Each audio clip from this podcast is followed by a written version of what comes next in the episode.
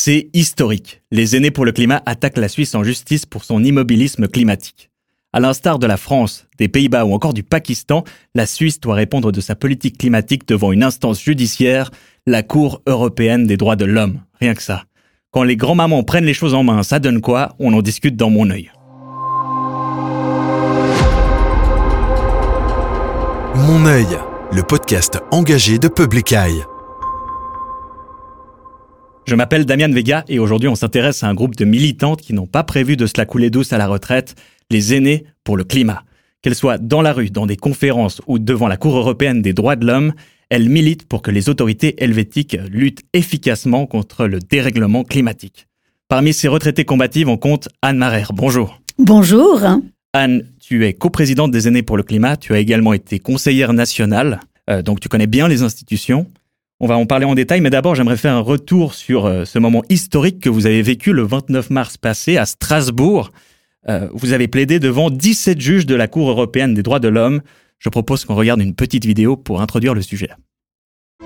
Nous sommes aujourd'hui devant la Cour européenne des droits de l'homme en audience publique. La Grande Chambre va juger notre affaire climatique et dire à la Confédération, elle, la Cour spécialiste des droits humains, qu'elle doit protéger sa population contre le changement climatique qui met notre santé en danger. Ce 29 mars 2023 est une journée historique puisque pour la première fois, la Cour va traiter du climat euh, ce voyage euh, à Strasbourg a fait beaucoup de bruit, beaucoup de médias en Suisse en ont parlé et ailleurs aussi. Il faut quand même pas mal de culot, non, pour s'attaquer à un État.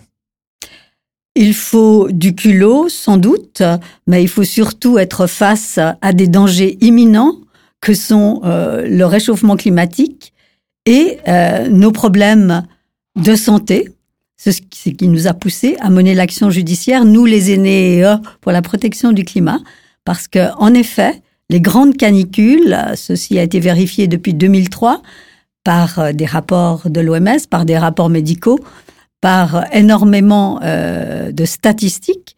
Les décès ont été très importants chez les personnes âgées, mais en particulier chez les femmes âgées qui souffrent de problèmes cardiovasculaires, de problèmes respiratoires. Donc, euh, notre pays et l'État est censé protéger sa population le climat et le réchauffement climatique mettent notre santé en danger. Donc euh, le culot, peut-être, mhm. mais en tout cas la réalité faisait qu'il fallait absolument réagir. On parle beaucoup des mouvements de jeunesse pour le climat, avec euh, notamment la grève du climat, les Fridays for Future ou Greta Thunberg. Mais les aînés pour le climat, c'est qui exactement? Est-ce que tu pourrais euh, nous les présenter? Et en quoi les méthodes ou les moyens d'action, les revendications sont différentes? Alors nous avons commencé en 2016, donc un peu avant les grèves des jeunes, en 2016, où euh, nous avons constaté avec d'autres que au niveau politique, euh, comme chacun sait, le courage politique est à géométrie variable et que ça n'avançait pas. Mhm. Et que par ailleurs, aux Pays-Bas, en 2015, Urgenda, qui est aussi une association de citoyennes et de citoyens, avait abouti déjà en première instance face à leur gouvernement ça nous a beaucoup inspiré. il y avait déjà eu des discussions avec des avocates et avocats spécialistes en matière climat et droits fondamentaux. Et par ailleurs, Greenpeace avait aussi discuté, Greenpeace Suisse avait aussi euh, envisagé une action judiciaire pour pouvoir euh, faire avancer les choses plus rapidement. Sauf que en Suisse, c'est pas facile d'entrer mhm. dans l'action judiciaire. Il n'y a pas de class action possible. Donc, après des discussions que nous avons eues euh, avec les juristes, il s'est avéré qu'il fallait créer une association de personnes particulièrement vulnérables euh, pour mener l'action judiciaire, ce que nous avons fait. Et comme les femmes étaient particulièrement atteintes dans leur santé, nous avons créé l'Association des aînés pour la protection du climat en août 2016, des femmes à partir de l'âge de la retraite.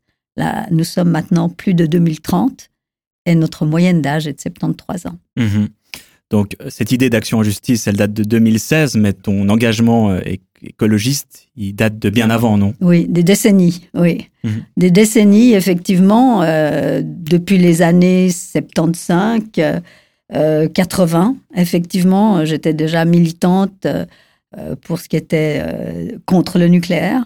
Et puis il y avait aussi une, militante féministe, parce qu'à 20 ans, je n'avais pas le droit de vote au mhm. plan fédéral. Et ça, ça fait réfléchir à vie, de ne pas pouvoir aller voter parce qu'on est une femme. Et donc, le jour où, le 7 février 1971, on a enfin obtenu le droit de vote au plan fédéral.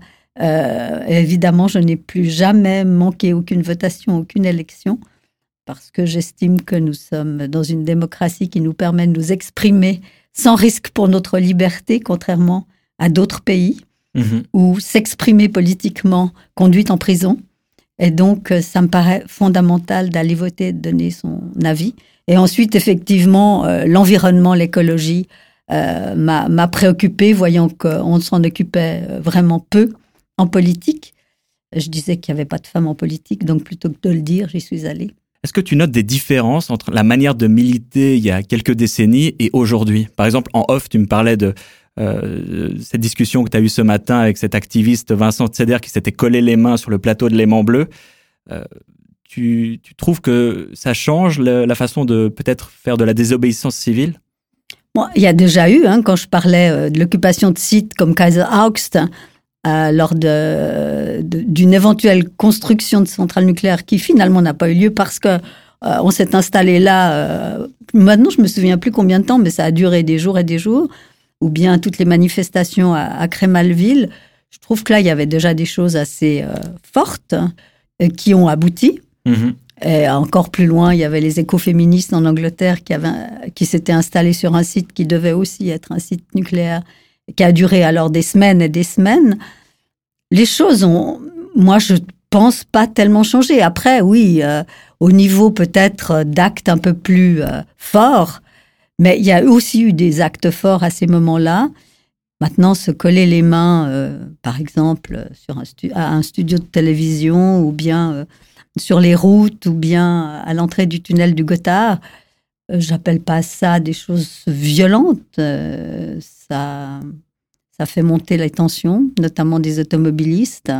On sait qu'ils montent très vite les tours quand ils sont au volant de leur voiture. Dans la catégorie des actions en justice, il y a aussi celles qui sont faites à l'encontre des activistes, par exemple, qui, ont apposé leurs mains pleines de peinture rouge sur la façade de Crédit Suisse ou encore qui ont joué euh, du tennis à l'intérieur des locaux de Crédit Suisse pour dénoncer euh, leurs investissements euh, climaticides. comment est-ce que tu vois, toi, ces, actions-là? Je trouve que ce sont des actions qui se justifient puisque la banque reste sourde aux appels des jeunes activistes, et non seulement des jeunes activistes, mais aussi du monde politique, enfin d'un monde politique, disons, euh, responsables et euh, d'autres euh, d'autres organisations et ONG. Donc il arrive un moment, il faut une action forte qui reste pacifiste, qui reste non violente. Ce qui est violent, c'est la justice à leur égard. Pour revenir un peu à votre action en justice, c'était quand même un long processus. Là, vous êtes très demandé par divers médias. on voit beaucoup ces images de Strasbourg circuler, mais par contre, vous avez commencé du coup en 2016 en Suisse. Puis, au terme de quoi, cinq ans, six ans, vous êtes arrivé à Strasbourg. Comment, comment ça se passe exactement? Alors, d'abord, euh, on a fait quand même un peu de bruit quand on a lancé notre action judiciaire et qu'on a été porter notre requête à la Confédération, en l'occurrence au département concerné, quel département l'environnement, euh, de l'énergie et des transports, parce que c'était une première en Suisse. Mhm. Donc là, on a déjà fait une première. Et là, les médias s'y sont beaucoup intéressés. Mhm. Et puis ensuite, effectivement, on a attendu la réponse euh, du département, euh, qui 18 mois plus tard a botté en touche, c'est-à-dire qu'il n'est pas entré sur le fond, a estimé que oui, il y avait un problème et qu'on n'était pas plus atteinte que d'autres et qu'il n'y avait pas lieu euh, en ce qui nous concerne, de mener l'action judiciaire. Ça nous a ouvert un premier droit de recours. Mhm. Au tribunal administratif fédéral. Administratif fédéral qui est à Saint-Gall. Euh, donc là, chaque fois, bien sûr, on fait une assemblée générale. Hein. On ne décide pas nous toutes seules au comité. L'assemblée dit on y va. Mhm. Nous y sommes allés. Nous avons porté notre recours à Saint-Gall, euh, qui là aussi a attendu 18 mois pour nous répondre. Il pouvait renvoyer la copie au département ce qu'il n'a pas fait. de la même manière, euh, à botter en touche sans argument euh, convaincant du tout, et qu'on avait, euh, voilà, qu'on n'était pas plus atteinte que d'autres et qu'on avait pas de raison de mener euh, une action judiciaire, ce qui nous a ouvert un nouveau droit de recours, qui était le tribunal fédéral à Lausanne. Mhm. Ce que nous avons fait après une assemblée générale, nous sommes allés à Lausanne porter notre recours. On a attendu là euh, 18 mois. Oui, ça prend du temps. La réponse du TF était tout aussi affligeante que les précédents, peut-être même pire, en disant que oui, enfin, euh, de toute façon, on n'était pas encore aux 2 degrés, et puis que nous n'étions pas encore suffisamment atteintes dans notre santé, et que le problème climatique, c'était à moyen et long terme. Mhm. Donc, quand on a de telles réponses, Vous allez encore plus haut. euh, c'était clair. On avait encore une étape possible, c'était la Cour européenne des droits de l'homme. Mhm. Euh, L'Assemblée générale nous a encouragés et nous sommes allés à Strasbourg en automne 2020 Mhm. déposer notre recours. Euh, tu as parlé des maladies cardiovasculaires et respiratoires qui touchent particulièrement les aînés. En termes de politique climatique de la Suisse, tu penses aussi qu'on n'en fait pas assez ici en, en terre helvète? C'est absolument clair. En plus, en, en Suisse, on est déjà bien au-delà des 1,5 degrés. On est un pays euh, alpin particulièrement impacté. Mhm. Et effectivement, il y a de- on le sait depuis longtemps, exactement ce qu'il faut faire. Suisse, pays riche, industrialisé depuis longtemps, devrait être exemplaire, ne l'est pas. Mhm. Et donc, euh, il y a au niveau des bâtiments, au niveau des transports, au niveau de l'industrie, euh, au niveau de l'agriculture, il y a un nombre de mesures possibles à prendre, et puis une loi, évidemment, CO2, très ambitieuse, qui vraiment respecte ce que la Suisse a signé, les accords de Paris. Mhm. Pas au-dessus du 1,5. On est loin du compte, puisqu'on est au-dessus. Mhm. Donc, euh, la Suisse euh, est clairement en dehors, euh, en dehors des clous. Mais en tant que conseillère nationale, tu as aussi longtemps participé à l'élaboration de ces lois. Donc, est-ce que tu as perdu confiance dans les institutions au moins législatives? J'ai pas perdu confiance euh, au, sein des- au niveau des institutions, mais j'estime que le travail politique doit se poursuivre, évidemment à un niveau supérieur en termes environnemental, mais ça n'empêche pas euh, le, le- le judiciaire, parallèlement, de faire son Mhm. travail. Mhm. Et je pense que tout, tout doit pour- se poursuivre, tout comme euh, la société civile doit rester extrêmement mobilisée pour mettre la pression sur nos autorités. Tu l'as dit, tu as été beaucoup inspiré par l'action judiciaire qui a été menée aux Pays-Bas, qui a, avec, qui a été menée avec succès. Est-ce qu'il y a d'autres actions judiciaires en parallèle euh, qui t'inspirent particulièrement? Oui, il y en a, il y a au- euh, en Irlande aussi. L'Irlande, euh, où une association a aussi mené l'action judiciaire contre le gouvernement et a obtenu gain de cause. Mhm. Encore un pays qui n'avait pas eu besoin d'aller jusqu'à la Cour européenne euh, des droits de l'homme parce qu'ils ont trouvé des juges courageux, Mhm. chose que nous n'avons pas trouvée en Suisse. Euh, en Allemagne aussi, ils ont obtenu des résultats. Euh, en Autriche, où il s'agissait de faire une xème piste euh, à l'aéroport euh, de Vienne, et où là, ça a été bloqué parce que justement la réponse a été non, parce que par rapport aux accords de Paris, c'est incompatible. Londres aussi, Heathrow, la même chose. Mhm. Euh, ils ont obtenu gain de cause. Ah, encore une piste supplémentaire, non, c'est incompatible avec les accords de Paris. Donc Mhm. pourquoi est-ce qu'on ne peut pas le faire en Suisse? Maintenant que vous êtes arrivé à Strasbourg, c'est quoi les prochaines étapes pour, le- pour les aînés pour le climat? Vous avez d'autres euh, actions en justice dans la ligne de mire? Alors non, on n'a pas d'autres actions en justice pour l'heure. On continue euh, à, à militer, à participer à des manifestations, à répondre à des événements, à rencontrer les jeunes Mhm. qui, eux, sont aussi des activistes et sont souvent maltraités par la justice. Et puis on attend, on attend que, on espère à la fin de cette année, la Cour européenne donne sa décision, euh, qu'on espère une décision forte Mhm. courageuse hein, et qu'au sein des 17 juges, il y ait une majorité de juges courageux. Parce que ça va marquer un précédent. Oui, ça va être, euh, si c'est le cas, ça fera jurisprudence hein, Mhm. et ça obligera euh, les pays de- du Conseil de l'Europe Mhm. de revoir leur copie, cas échéant. Et est-ce que tu penses que l'écologie a suffisamment infusé aujourd'hui dans les discours, dans les pensées des, de la Alors, population? alors euh, dans les discours, Mhm. mais pas dans les actes. Mhm.